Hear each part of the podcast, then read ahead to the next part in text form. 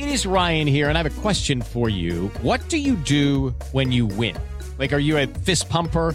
A woohooer, a hand clapper, a high fiver. I kind of like the high five, but if you want to hone in on those winning moves, check out Chumba Casino. At ChumbaCasino.com, choose from hundreds of social casino style games for your chance to redeem serious cash prizes. There are new game releases weekly, plus free daily bonuses. So don't wait. Start having the most fun ever at ChumbaCasino.com. No purchase necessary. BGW. Void were prohibited by law. See terms and conditions. 18 plus. Pessoas com deficiência enfrentam obstáculos todo dia, mas perto da vontade de votar, todos eles ficam pequenos. Se você tem alguma deficiência física ou mobilidade reduzida, procure um cartório eleitoral mais próximo, transfira seu local de votação até 18 de agosto para uma sessão com acessibilidade. Exerça seu direito ao voto e seja gigante nas eleições 2022. Justiça Eleitoral. Há 90 anos pela democracia.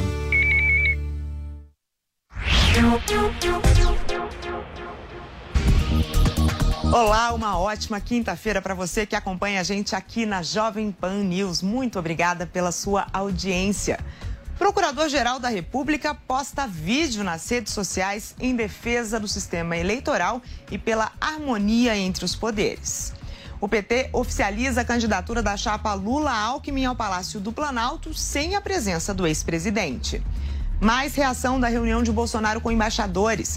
O presidente do Tribunal Superior Eleitoral, Edson Fachin, deu cinco dias para o presidente Bolsonaro se manifestar sobre ação de partidos de oposição. E o YouTube não vai tirar o vídeo do encontro do ar. A defesa de Bolsonaro pede que o TSE rejeite uma ação por suposto discurso de ódio do presidente. O ministro da Casa Civil detalha calendário de pagamento de auxílios aprovados na PEC dos benefícios. Eu sou Catiúcia Soto Maior e sigo com você até as quatro e meia da tarde com as principais notícias da capital federal ao vivo, a partir de agora, direto de Brasília.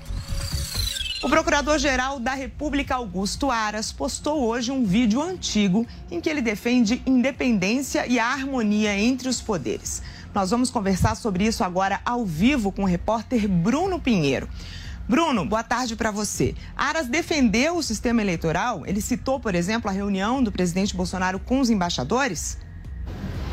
Esse vídeo é antigo, na verdade, de 11 de julho. A você uma ótima quinta-feira. Quem nos acompanha aqui na Jovem Pan, a gente volta a falar sobre esse vídeo que vem repercutindo, então, nesta quinta-feira. Como eu disse, como o vídeo é antigo, ele não chegou a falar diretamente sobre esta reunião que aconteceu na última segunda-feira lá na Alvorada, realmente com Jair Bolsonaro e outros embaixadores, representantes e alguns encarregados que também aceitaram este convite e compareceram nesta reunião. Mas no vídeo, Augusto Aras relembrou, voltou a falar sobre o sistema eleitoral e chegou a falar ali sobre essa harmonização né, entre as instituições, que elas existem a fim de intermediar e de conciliar o interesse do povo, reduzindo a complexidade entre as relações entre os governantes e os governados. Esse vídeo ele iniciou com alguma explicação, logo depois entra Augusto Aras já falando. Foi uma conversa com jornalistas. Nós separamos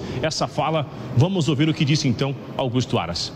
E eu tenho defendido que quem ganhar a eleição vai levar, vai tomar posse, vai sem maior turbulência. Nós não aqui aceitamos alegação de fraude, porque é, nós temos visto o sucesso da urna eletrônica ao longo dos anos, especialmente no que toca à lisura dos pleitos. E nós aqui no Brasil temos não só buscado ah, medidas judiciais que punam culpados, mas também promovido programas de pacificação social e respeito a, aos contrários.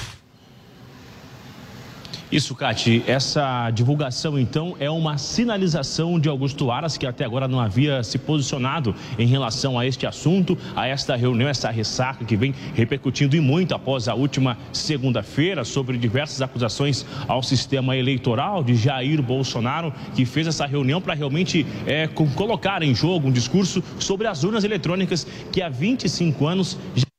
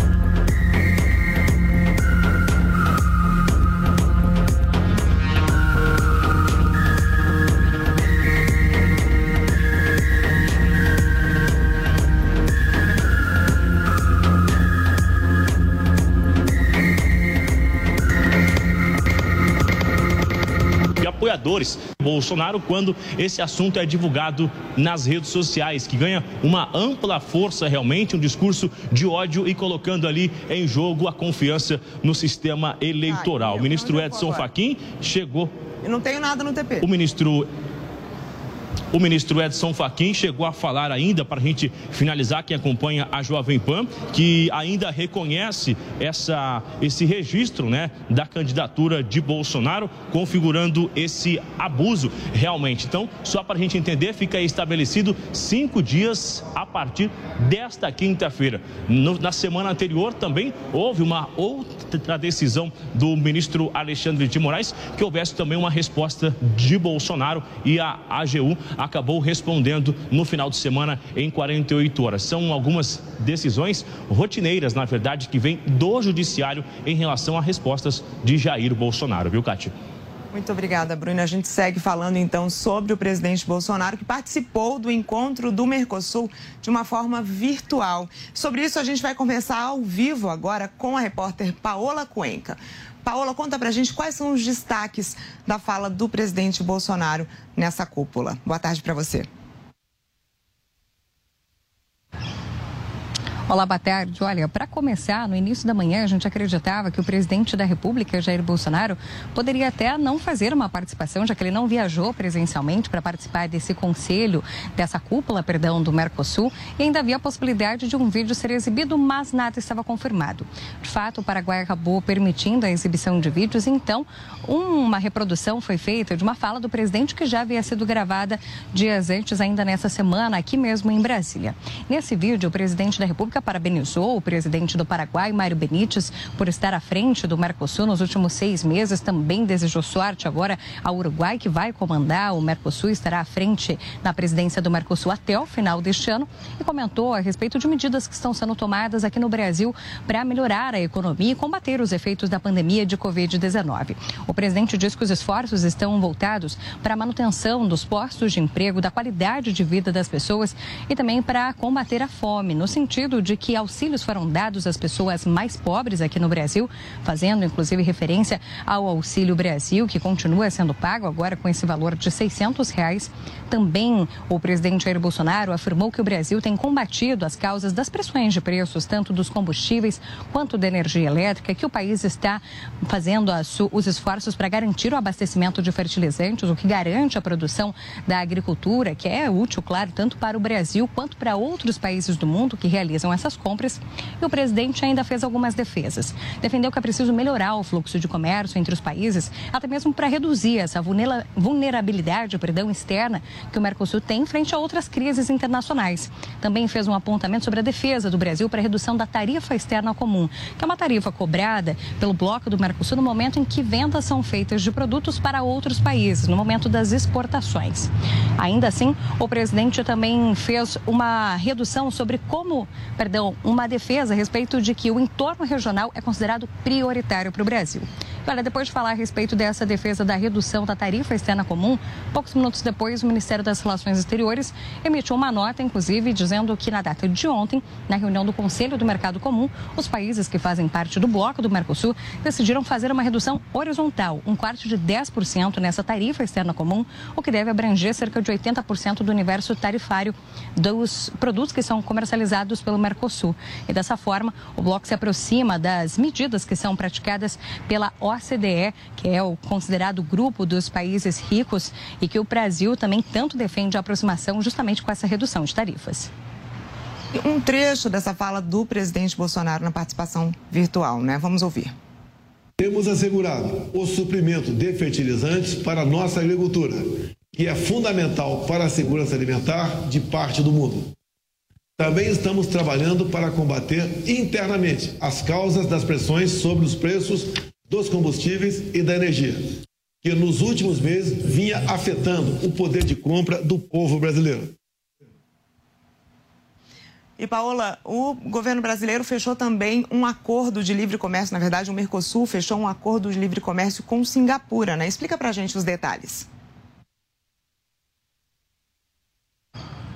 Exatamente. Esse acordo de livre comércio foi confirmado pelo Ministério das Relações Exteriores ainda na data de ontem. E esse acordo de livre comércio entre o Mercosul e Singapura vai ter um grande destaque para o Brasil por conta das cadeias de valor que vão ser fortalecidas. Nesse sentido, esse é o primeiro acordo do gênero que é fechado pelo Mercosul com um país da Ásia e é considerado pelo Ministério das Relações Exteriores como moderno, abrangente e inovador. Na nota que foi divulgada à imprensa, eles dizem que isso vai contribuir para atrair investimentos para a região e para inserir o Brasil nas cadeias globais de valor estreitar as relações com uma das regiões mais dinâmicas do mundo e que insere-se no processo de, administração, de aproximação gradual do Brasil com o continente asiático, que é algo prioritário para a política externa e econômica do país. Dentro desse acordo de livre comércio, a gente tem diferentes temas, como temas tarifários, regulatórios, serviços, investimentos, compras governamentais, propriedade intelectual, também serviços postais, medidas sanitárias e fitossanitárias, defesa comercial. É realmente um acordo bem abrangente. A previsão é de que nos próximos anos, até 2041, esse acordo com Singapura possa fazer um incremento no PIB brasileiro de 28 bilhões de reais, um grande incremento. Além disso, eles também destacam que entre Brasil e Singapura foi feita uma totalização de comércio, tanto importação quanto exportação, de 6,7 bilhões de reais em 2021, fazendo com que Singapura fosse o sexto principal destino aqui do Brasil das exportações que foram então feitas para outros países do mundo. Muito obrigada, Paula Cuenca. Você volta daqui a pouco e vale dizer, você está linda de rosa choque. O presidente da FUNAI foi hostilizado durante um evento na Espanha. A cena foi registrada pela plateia. O indigenista Ricardo Raul chama Marcelo Xavier de bandido e miliciano e que ele seria responsável pelas mortes de Bruno Pereira e Dom Phillips na Amazônia. Diante dessas acusações, o presidente da FUNAI se levantou e foi embora da reunião do Fundo para Desenvolvimento dos Povos Indígenas da América Latina e Caribe. O encontro acontecia em Madrid. Nós pedimos um posicionamento à assessoria de imprensa da FUNAI, que respondeu em nota que lamenta o ocorrido e destaca que tais atitudes são irresponsáveis, violentas e antidemocráticas. A Fundação também entende que não se constroem políticas públicas na base de ofensas e argumentos destituídos de fundamento e provas. Jesus. A justiça viu o risco de que os suspeitos presos por assassinar Dom e Bruno na Amazônia fossem resgatados da cadeia. Seguindo nesse assunto, essa foi a justificativa para a transferência deles da delegacia de Atalaia do Norte para a Polícia Federal em Manaus. Segundo a juíza responsável, a invasão de delegacias no interior do estado é comum. O caso está com a Justiça Federal depois que foi constatado que o crime tem envolvimento com direitos indígenas. Dom Phillips e Bruno Pereira foram assassinados no início de junho no Vale do Javari, na Amazônia. E a defesa do presidente Jair Bolsonaro pediu que o TSE rejeite uma ação de partidos de oposição por um suposto discurso de ódio. Paula Cuenca tem os detalhes. Os advogados do presidente Jair Bolsonaro pediram arquivamento, junto ao Tribunal Superior Eleitoral, de uma representação feita por partidos que formam uma coligação que apoia a tentativa de eleição à presidência da República do ex-presidente Luiz Inácio Lula da Silva. Essa representação, que foi entregue em mãos ao ministro do TSE, Alexandre de Moraes, na semana passada, solicita que o presidente Jair Bolsonaro seja proibido de fazer qualquer tipo de fala de incitação ao ódio e também à violência e no caso de falas assim serem feitas durante o período eleitoral, que então seja fixada uma multa milionária contra o presidente Jair Bolsonaro.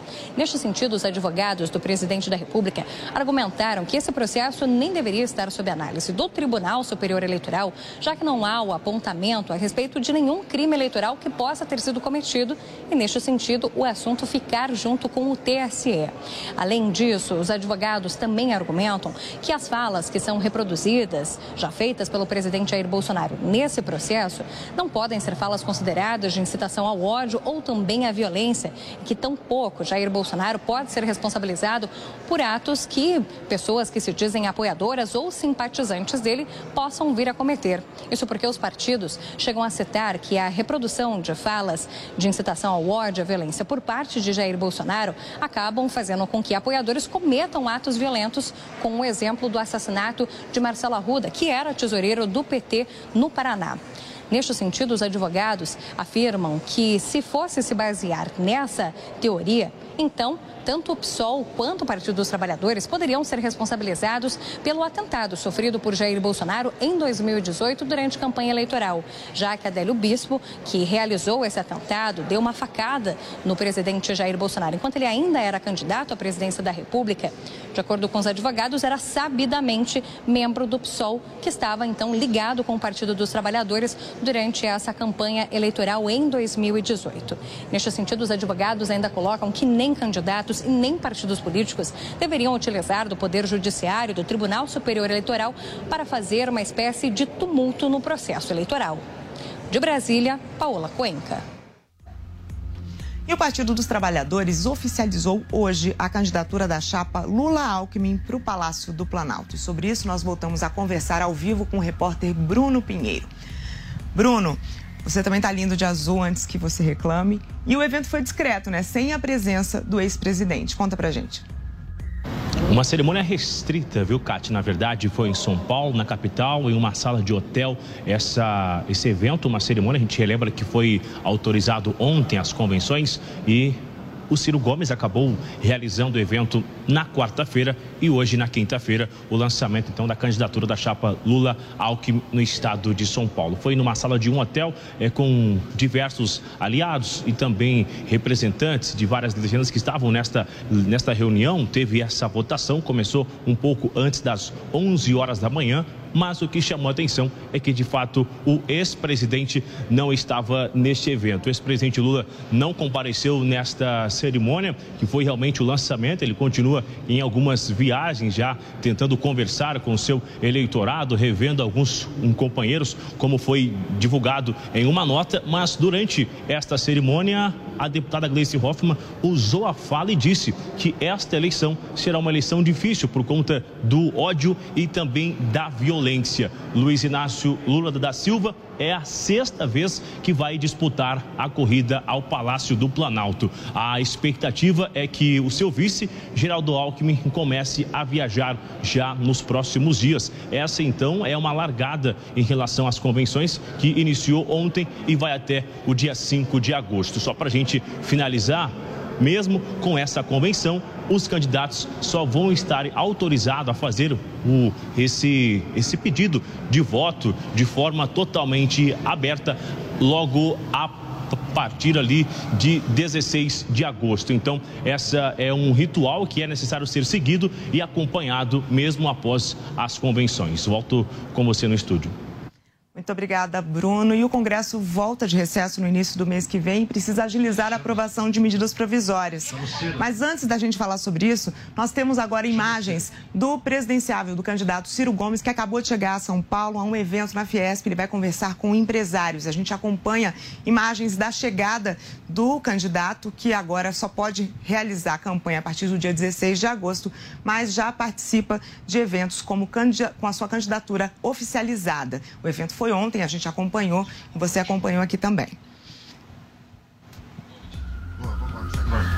Bem, agora a gente vai falar então sobre medidas provisórias que precisam ser votadas quando a gente voltar, o Congresso voltar do recesso parlamentar. E sobre isso a gente conversa ao vivo com a repórter Paola Cuenca.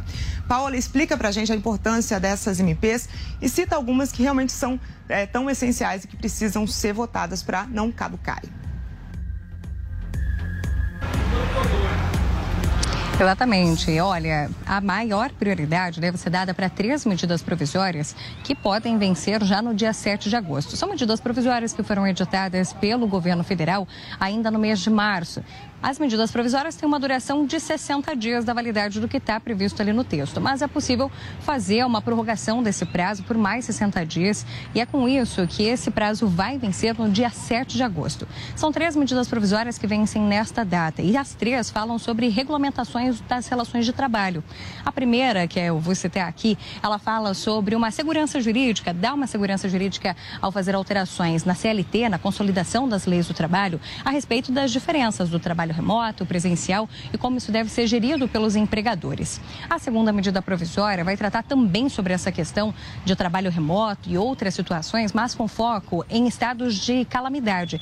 E nessas situações de estado de calamidade, já fica previsto, por meio dessa medida provisória, a possibilidade do empregador de fazer a suspensão da jornada de trabalho ou até mesmo aquela interrupção provisória, como a gente viu acontecer com programas que foram parados pelo governo para garantir que os empregados continuassem tendo pagamento de salário no momento em que os empregadores fizessem essa suspensão ou então a redução da jornada de trabalho por conta desse estado de calamidade.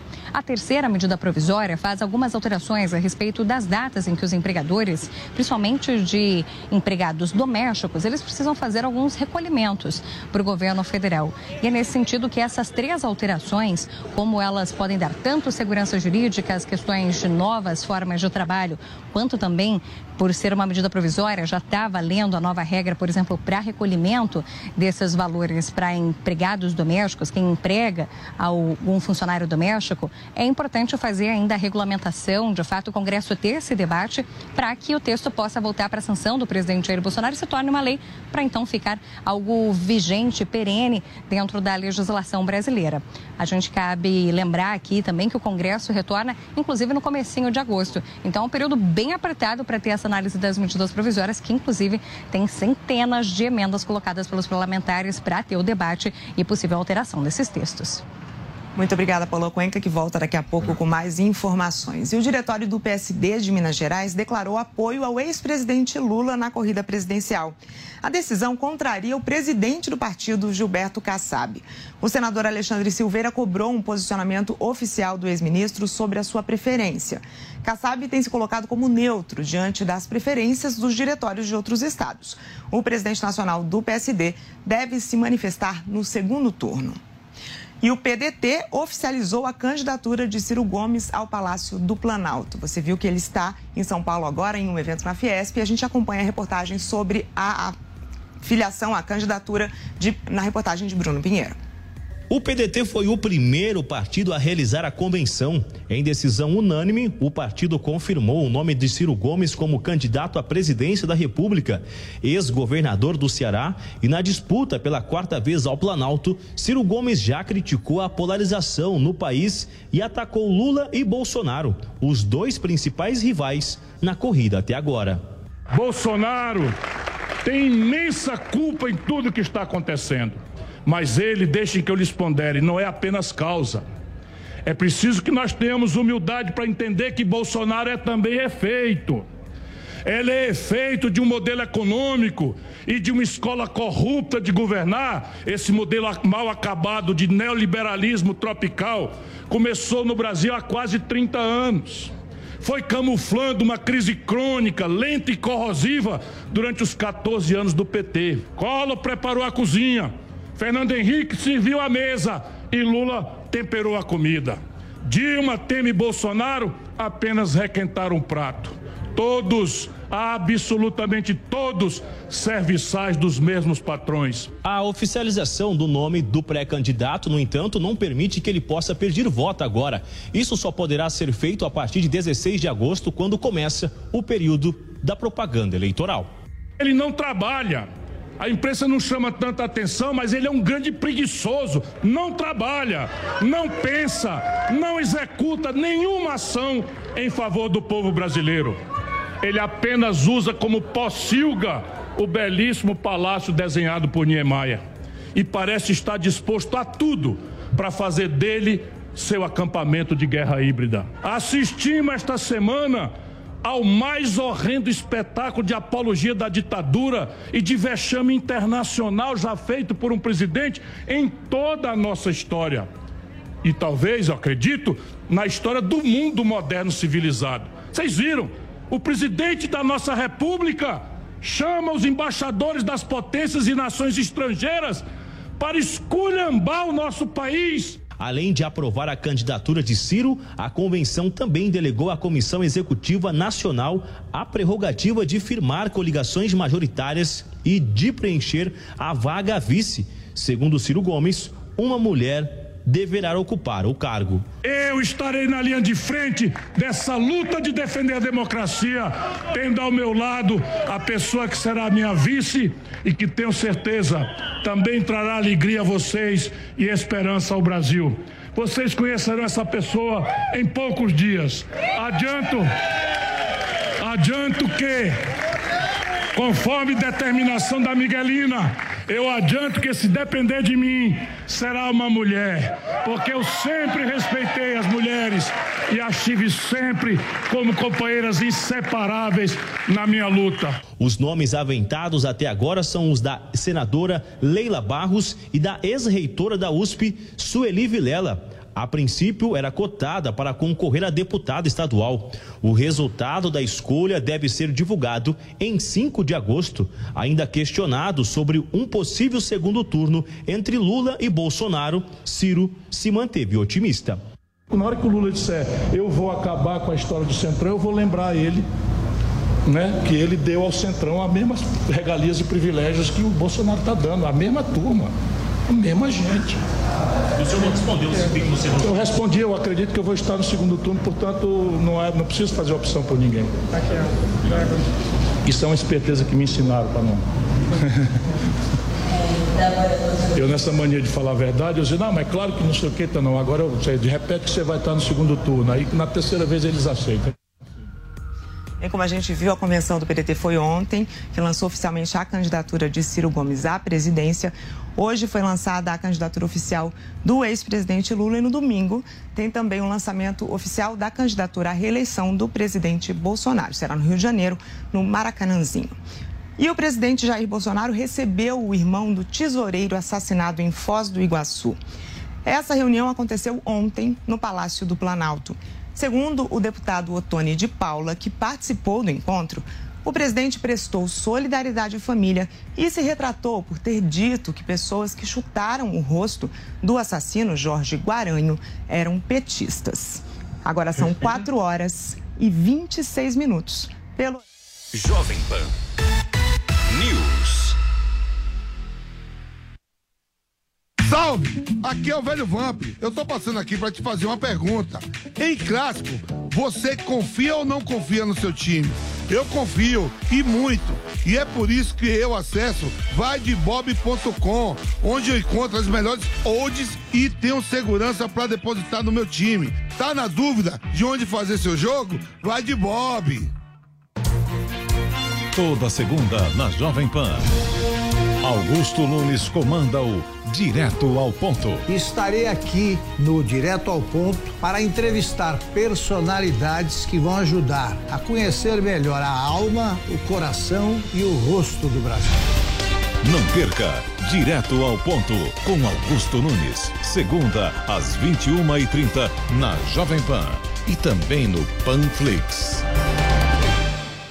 Para estar sempre inserido no mercado de trabalho e acompanhar o que há de mais novo no campo do conhecimento, é preciso estar com estudos em dia. E é por isso que a New Cursos oferece os conteúdos mais relevantes da atualidade, com professores renomados e experiência na prática. Tudo isso para você aprender novas habilidades quando, onde e como quiser. Para conhecer os nossos cursos é fácil. Acesse niucursos.com.br. Um novo jeito de aprender. Conectado com a informação. Rádio e internet. Jovem Pan News. Desfrute de momentos saborosos no Barcelos, a melhor rede de frango na brasa do mundo. Sucesso em 20 países e agora em Moema. Experimente deliciosas espetadas de frango ou filé mignon com nossos premiados molhos importados e diversas opções de acompanhamentos, além de petiscos, saladas, massas, sanduíches e caldos cremosos. Faça seu evento em um ambiente amplo e moderno com telões e teto retrátil sem custo de locação. Barcelos Moema, Rua Canário 544. Siga arroba Barcelos Moema nas redes sociais. A Jovem Pan está com você em todos os lugares e em todos os momentos. De manhã, informação e opinião na medida, para começar o dia do jeito certo. Bem-vindo, já estamos no ar, começando o Jornal da Manhã para todo o Brasil. Os principais assuntos. A notícia de última hora. Uma frente fria chegou ao Rio de Janeiro. E aquilo que mexe com a sua rotina. Até o momento, o engarrafamento. Tudo passa pelo microfone da Pan. A Jovem Pan está com você o tempo todo, com som e imagem. De Brasília, Luciana Zé Ventura. Popeta, como é que foi a conversa com o Marcelinho? Agora, Constantino, se a gente analisar. Do Rio, Rodrigo Viana. Viu só?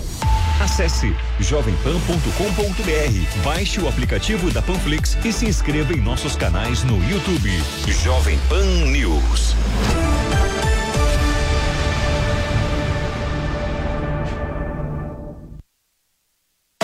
Os últimos acontecimentos do cenário político e econômico brasileiro de forma clara e objetiva. Discussões e debates com três pontos de vista diferentes sobre o mesmo assunto. Três em um. Com a apresentação de Paulo Matias. De segunda a sexta ao vivo, das 5 às 6 da tarde. Só aqui. Jovem Pan News. A rede da informação.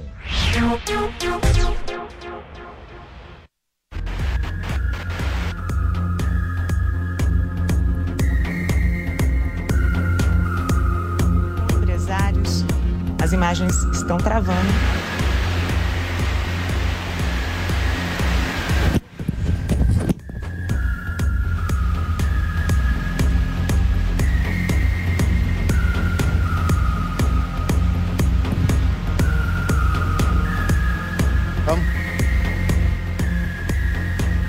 Estamos acompanhando então o candidato do PDT, agora candidato oficial à presidência, o Ciro Gomes.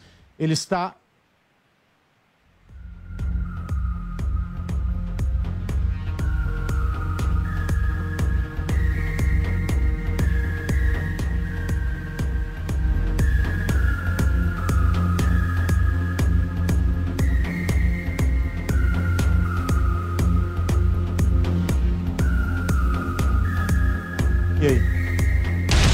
Jovem Pan está com você em todos os lugares e em todos os momentos. De manhã, informação e opinião na medida, para começar o dia do jeito certo. Bem-vindo, já estamos no ar, começando o Jornal da Manhã para todo o Brasil. Os principais assuntos. A notícia de última hora. Uma frente fria chegou ao Rio de Janeiro. E aquilo que mexe com a sua rotina. Até o momento, o engarrafamento. Tudo passa pelo microfone da Pan. A Jovem Pan está com você o tempo todo, com som e imagem. De Brasília, Luciana Zé Ventura. Popeta, como é que foi a conversa com o Marcelinho? Agora, Constantino, se a gente analisar. Rodrigo Viana. Viu só? Acesse jovempan.com.br, baixe o aplicativo da Panflix e se inscreva em nossos canais no YouTube. Jovem Pan News.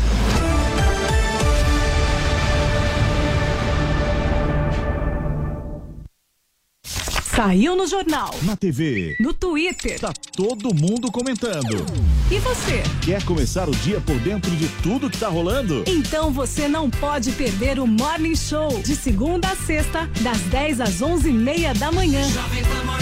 Só aqui. Jovem Pan News. A rede da informação.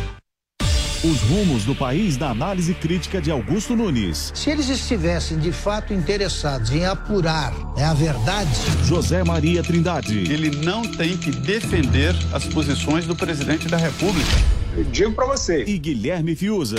Tira esse véuzinho, essa fantasia da esquerda, vai sobrar o lixo que eles são. E Ana Paula Henkel. É, o nosso Brasil, nesse sentido, é um quadro de Salvador Dali. Os pingos nos is. É surreal isso que a gente está vendo.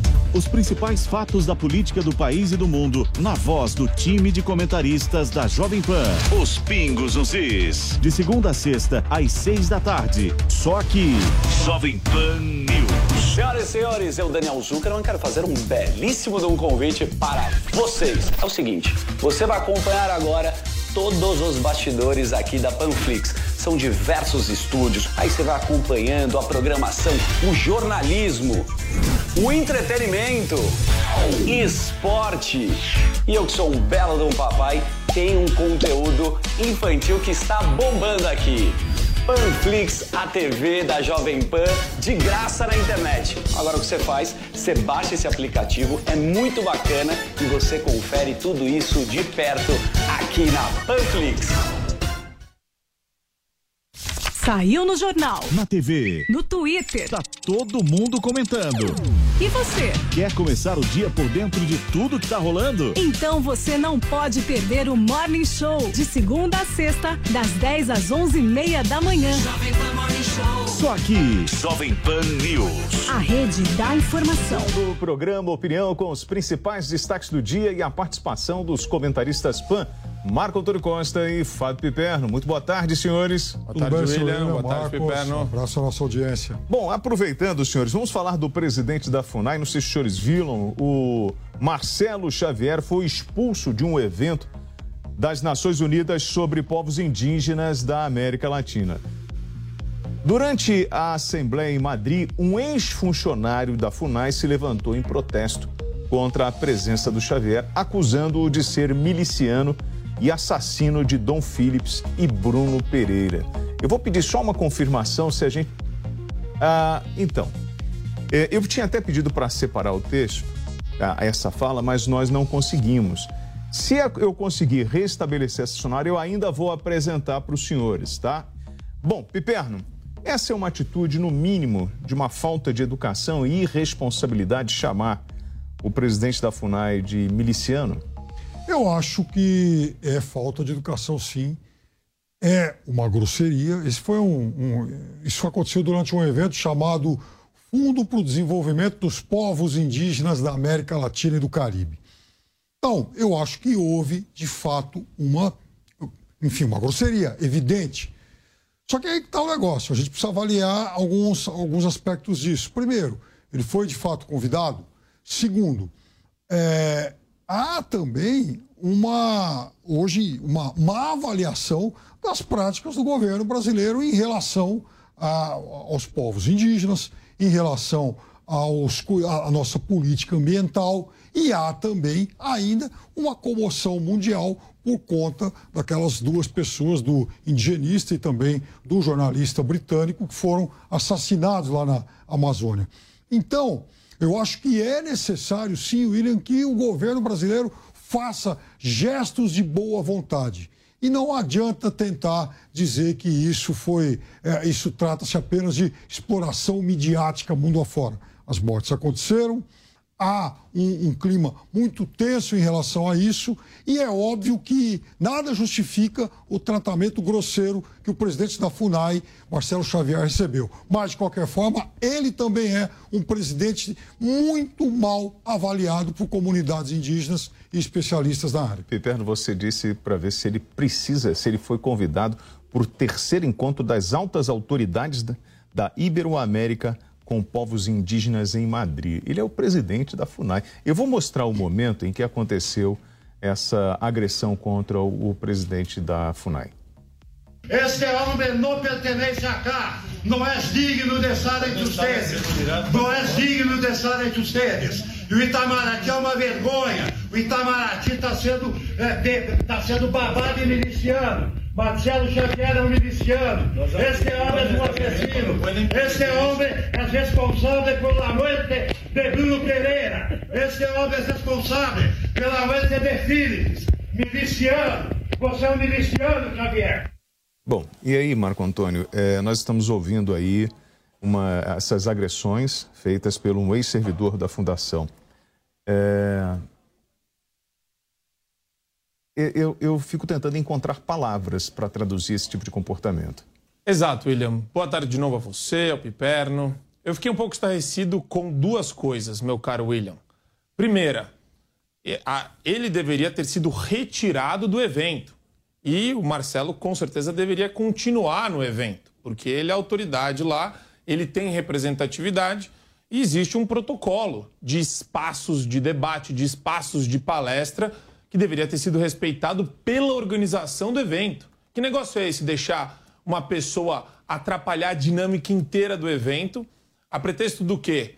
De fazer isso, quer dizer, de perturbar não só a manutenção e a qualidade do evento para as pessoas que estão assistindo, mas para o quê? Tentar de alguma forma intimidar o Marcelo? Qual que é o objetivo? Qual que é o intuito de uma pessoa que faz isso? Eu acho que vai um pouco além da grosseria. Aqui a gente tem a tentativa de sufocar a liberdade de expressão alheia, que é o que acontece muito com a esquerda. A gente bate nesse ponto e eu vou reiterar. O Piperno ele usa uma tática argumentativa que é interessante expor e denunciar. Veja, eu não concordo com isso que está acontecendo no vídeo. Óbvio que ele não pode concordar com isso. Só que ele aproveita disso, ao invés dele condenar veementemente e falar isso daí está errado, não é só falta de educação, é postura arbitrária de gente que não deveria estar no evento e a segurança e a organização do evento deveriam ter dado conta do recado. Ele não faz isso. Fala, não, veja bem, é uma grosseria, mas comunidades indígenas, Bolsonaro genocida, é, a gente tem que lidar de maneira inteligente com questões relacionadas aos povos indígenas. Ou seja, sai pela tangente de uma coisa que não é o debate. O debate que eu tenho aqui com ele deveria ser sobre como existem posturas antidemocráticas de limitação à liberdade de expressão, falta de protocolo, falta de educação por parte de ativistas Não. da esquerda. Tudo que ele falou, a gente fez uma entrevista maravilhosa com o Marcelo no Pânico. Ele explica direitinho as políticas públicas que são endossadas pelo governo, como o governo se preocupa com a emancipação econômica dos povos indígenas. Ou seja, tem um monte de coisa aí que o Piperno simplesmente prefere demonizar. É o seguinte, é aquele tal negócio, né, William? O Piperno já falou. Se o Bolsonaro não é humano, então vale tudo. Vale tudo para quem não é humano e para os seus ministros. Então eu vou interromper o evento, eu vou acabar com a credibilidade do evento em prol dessa é, situação patética que esse ativista de quinta categoria acabou incorrendo e deveria ele ter sido repreendido. Bom, encerrado então o comício chapa branca. comício Não um- tem nada de chapa O comício de um porta-voz bolsonarista. Então vamos aos fatos. Primeiro, repito, é uma grosseria, né? Não se recebe uma pessoa assim, mesmo que ela não tenha razão alguma, mesmo que ela não tenha nenhum argumento. Ele tem, ele é um assim. baita não, não, um Eu ministro. estou dizendo o seguinte, mesmo que, e não é o caso, porque é um péssimo ministro Desculpa, presidente da FUNAI. Exatamente, é um péssimo ministro, mas ok. Mesmo que se fosse o pior da história, talvez até seja, não é o caso. Não é, você não a gente, a gente- Eu conheço o trabalho dele, até porque a gente acompanha muito. Por onde? Até Por onde porque a gente, inclusive, apregou que as pessoas eh, tratem dos outros com bons modos. Segunda coisa, é fato também que esse carimbo de miliciano, essas coisas todas, isso se alastra pelo mundo. Quer dizer, não é uma exclusividade de, dos ferrenhos oposicionistas de Jair Bolsonaro aqui no, aqui no Brasil. Isso vai se alastrando pelo mundo, aliás, aumentou ainda mais nos últimos dias. Então, eu quero dizer para você o seguinte. Eu entendo que o- a forma como esse funcionário, como esse ex-funcionário da pessoa, da, da FUNAI, tratou o atual presidente da FUNAI, não é algo que eu recomende. É algo que, por sinal, eu não gosto e condeno. De qualquer forma, esse lixo de política indigenista do Brasil, mais uma vez, recebe um carimbo de má qualidade aos olhos de todo mundo. quem, é isso que está acontecendo. De Porque quem? isso se alastra. Isso não é algo quem que é fica restrito É àqueles 20 e Piperno? poucos. Não, Marco. Não. É do Piperno? Aliás, o mundo todo, aliás, o mundo, Piperno. o mundo todo trata o Brasil como páreo internacional, principalmente nessas questões. E isso ficou mais uma Falando- vez evidente. Falando em palanque, temos aqui o nosso caro amigo Piperno, que não entende absolutamente nada de política pública indigenista. Não, imagina. Senão ele não estaria falando uma coisa tão afrontosa assim. É. Nós vimos. Ah, o Bolsonaro não tem, é um lixo. É Assim, tudo. É joga tudo. lixo, aí você Não, faz é uma que você bolinha tá- é muito e joga fácil. no cesto. Você ó. apresentou um argumento a respeito Então, da senhores. política pública da área do setor. É, depois da morte do indigenista Bruno Pereira e do jornalista britânico Don Phillips, nós tivemos algumas manifestações, inclusive no dia 23 de junho, lá na porta, na, em frente à sede da Fundação Nacional do Índio, na FUNAI, na região central de Brasília, nós tivemos uma manifestação, estenderam a seguinte faixa: é, por uma FUNAI que proteja os povos indígenas. Então, assim, e já pediam a saída do presidente da, da FUNAI, que está lá no cargo desde 2019. Na verdade, você, o, o Piper, não acredita que Bolsonaro, ao mexer nessas instituições, nessas fundações, eh, e pressionar um pouco mais, colocando o pessoal dele, ele, ele acabou cortando algum tipo de benefício que existia lá por parte de ONGs, acabou atrapalhando interesses, ou essa narrativa cai por terra e você realmente acredita que o trabalho não é bem feito dentro da FUNAI? Não acaba com privilégio invasor de terra indígena, de grilagem, de garimpo ilegal. Esse tipo de coisa continua vicejando por toda a Amazônia. Aliás, esse comércio anda muito próspero e são muitas as reportagens e denúncias que a gente tem por aí. Marco Antônio, Bolsonaro ele acabou cortando alguns benefícios, isso incomodou muita gente? A tua pergunta, William, já tem a resposta embutida nela. Né? É evidente que o governo fechou uma série de torneiras e isso moveu, mobilizou grupos de interesse. Grupos de interesse estes que têm o intuito de perturbar a qualquer pretexto, sob qualquer pretexto, a, as instituições. Então você vê, por exemplo, a morte do indigenista e do jornalista britânico a, a demagogia, o sapateado em cima do caixão dos dois que foram né, vitimizados aí por questões que ainda são objeto de averiguação e de uma investigação adequada dentro do âmbito penal e processual penal, eles não gastaram, acho que, dois segundos para já tentar atrelar isso daí ao Bolsonaro. É patético isso. E a gente está de olho. A gente denuncia isso, principalmente aqui na Jovem Pan, o tempo todo. Depois do indigenista, Foz do Iguaçu. Quer dizer, existe uma tara desse pessoal da mídia, desse pessoal militante, da, da imprensa militante, que é o quê? A qualquer pretexto, sob qualquer pretexto, querer colocar essa pecha de o Bolsonaro promove o discurso de ódio, o Bolsonaro desestrutura políticas públicas na Amazônia, é, o Bolsonaro é o pior é, líder que então. existe para a comunidade indígena. Quer dizer, sem nenhum fulcro, porque o que acontece? Ele acabou com a corrupção nesse, nesse ambiente, ele fechou a torneira de, de, de recurso público que era direcionada para a ONG, que faz só demagogia com esse dinheiro, e ele quer o quê? Do ponto de vista legal, legislativo e do executivo? Propor a emancipação econômica. Marco das comunidades indígenas. Bom, aproveitou, o Marco com a bola aqui sobre o trabalho do, do Bolsonaro. Piperno já falou algumas vezes que o Bolsonaro não trabalha. Né? É palavras suas, não é isso, Piperno? Já falou várias vezes. Bom. Não, você prova... já... não, que eu falei, não, o mundo fala, né? Bom, você já falou várias é, vezes. Até, Só que o Bolsonaro. para ele a música do Chico Buarque, vai trabalhar, vagabundo, Só... vai trabalhar. Olha, o Bolsonaro, criatura... o presidente Jair Bolsonaro, defendeu hoje a atuação do Brasil dentro do Mercosul. Inclusive, em um vídeo de cinco minutos enviado à cúpula anual, Bolsonaro afirma que trabalhou com afinco para consolidar o acordo entre Mercosul e Singapura e também que atua para que o bloco enfrente choques econômicos externos. Bom, é, o presidente havia anunciado, inclusive, sem dar detalhes, que não viajaria ao Paraguai nem participaria do evento ao vivo por videoconferência. Piperno, você está certo do, do que você fala em relação ao Bolsonaro trabalhar não, ele, eu vou falar um negócio para você, né? Ele é o inimigo número um do trabalho, isso é óbvio. Agora, em relação. Essa exemplo, semana ele ó, falou no Mercosul, falou com o Zelensky. Não, não falou no Mercosul, mandou lá um vídeo. Ah, falou, ué, gravou. Não, não foi, não foi por. Ele não participou do evento por videoconferência, ele gravou um vídeo. Ô, ele, hoje é quinta-feira, é o dia da live também, né? E de quinta-feira não trabalha muito, ele tem que fazer, ele tem que gravar a live. Tem que fazer a live, aliás. Então ele aproveitou, gravou um vídeo, mandou lá pro pessoal. O Pera tá criticando a programação da grade. E vou dizer um negócio para você.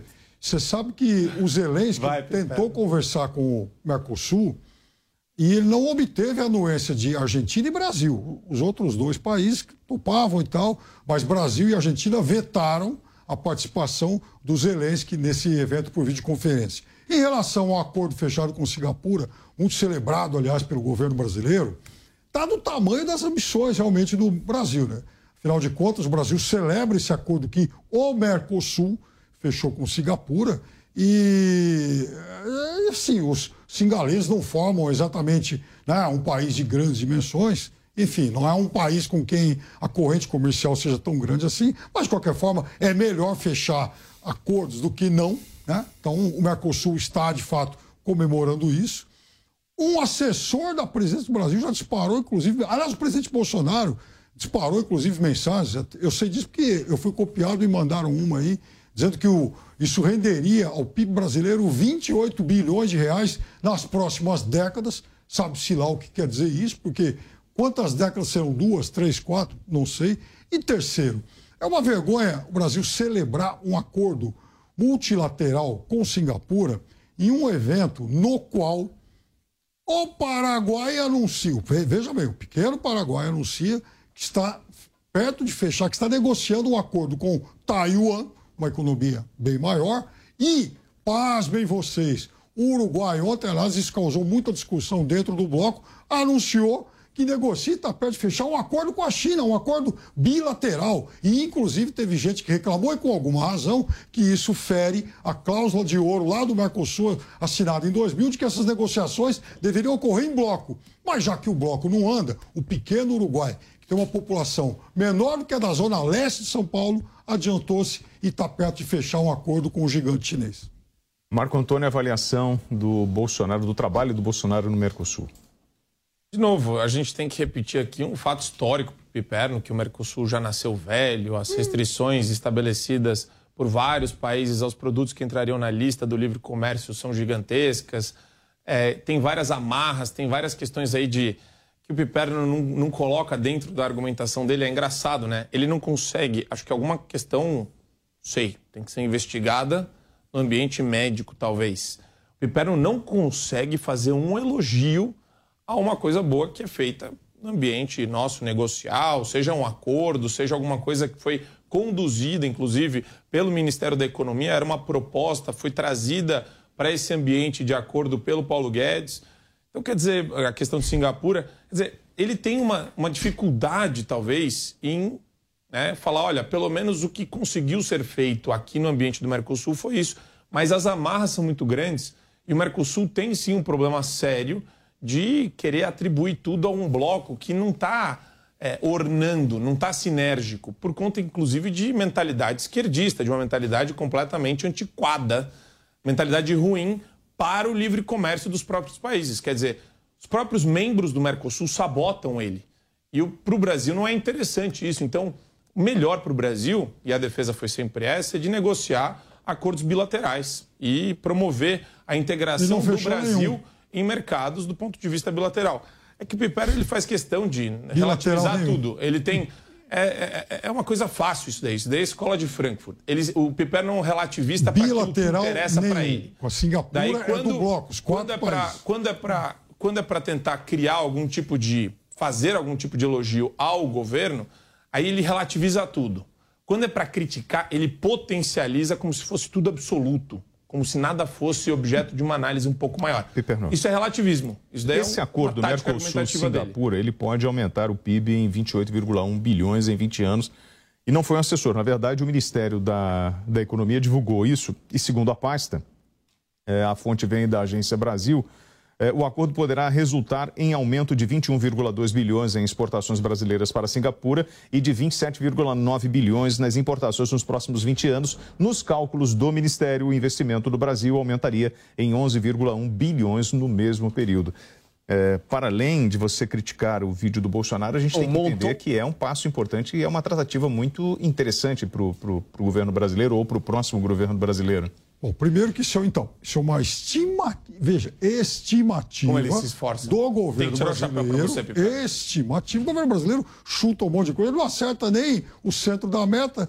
Ele estipula que o centro da meta de inflação é de 3,5%, vai bater em 12%. Então, você não consegue acertar isso, como é que ele quer fazer uma projeção para 20 anos? Essa é a primeira coisa. Eu disse, William, que eu recebi o, a mensagem que o presidente Bolsonaro divulgou, porque aí, então, ele pega esses dados faz um tweet e espalha para o mundo como se fosse uma verdade. E veja, William, 20 e poucos bilhões de reais por 20 anos, vamos lá, 28 bilhões de reais por 20 anos, isso dá 1,4 milhão de reais por ano. Para um país que tem uma economia de quase 2 trilhões de dólares, eu diria para você que, olha, é melhor ter esse dinheiro. É muito melhor ter esse dinheiro, claro. Gente, como você relativiza mas tudo, Piperno? É, é impressionante. digamos, uma micharia. Piperno, eu não queria que o Piperno fosse presidente do Brasil, não, não viu? Uma micharia. Ele faz, porque o cálculo que ele faz é, é um cálculo que é, é, um pouco irracional do ponto de vista político. vou, vou, tentar explicar por quê.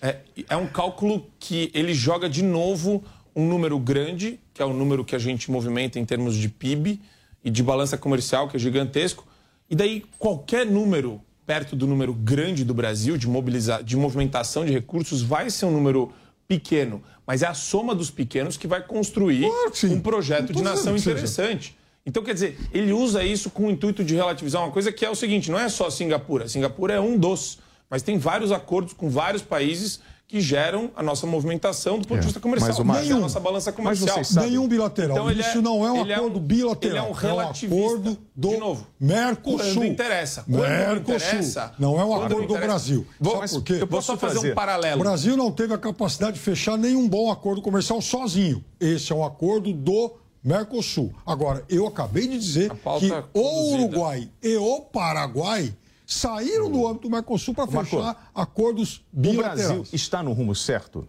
A gente tem uma pesquisa, e isso pode mostrar um pouco da fala do Piperno, tá? Como a percepção do brasileiro em relação à atuação do governo. Para 25% dos eleitores, o maior problema do Brasil hoje é o desemprego, é, seguido pela inflação e pela corrupção.